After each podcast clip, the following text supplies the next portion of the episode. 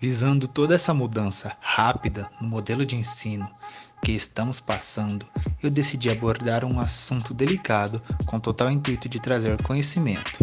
Assim, levantei um estudo de caso sobre o porquê os alunos preferem não aparecer em vídeo nas aulas de vídeo chamada.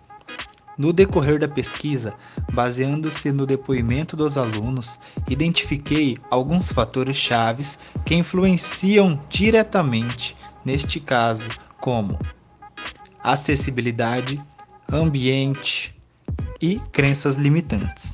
E é sobre tais fatores que irei comentar aqui. Acessibilidade.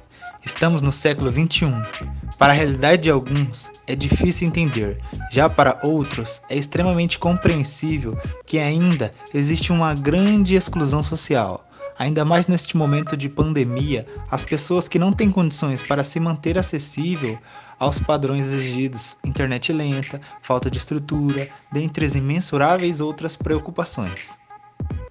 Já ambiente, tanto quanto o nosso ciclo social, quanto a nossa casa, o mundo não é perfeito, todos temos problemas e também imaginamos possíveis problemas. Sendo assim, é difícil abrir as portas da nossa privacidade, onde vivemos e temos hábitos já programados e expor possivelmente imprevistos. Abrir as portas para o desconforto também é uma grande barreira. Crenças limitantes.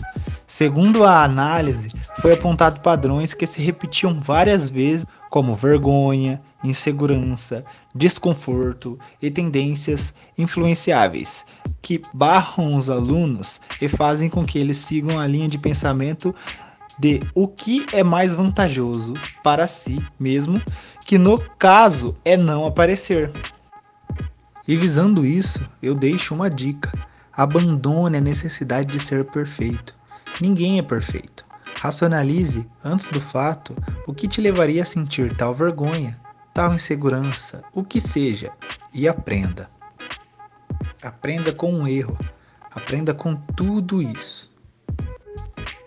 Sendo assim, encerro a análise justificando com tais fatores o porquê dos alunos preferirem não aparecer. Bom, esse é o embasamento que trago aqui. Espero ter sido bastante claro e que o conteúdo ajude.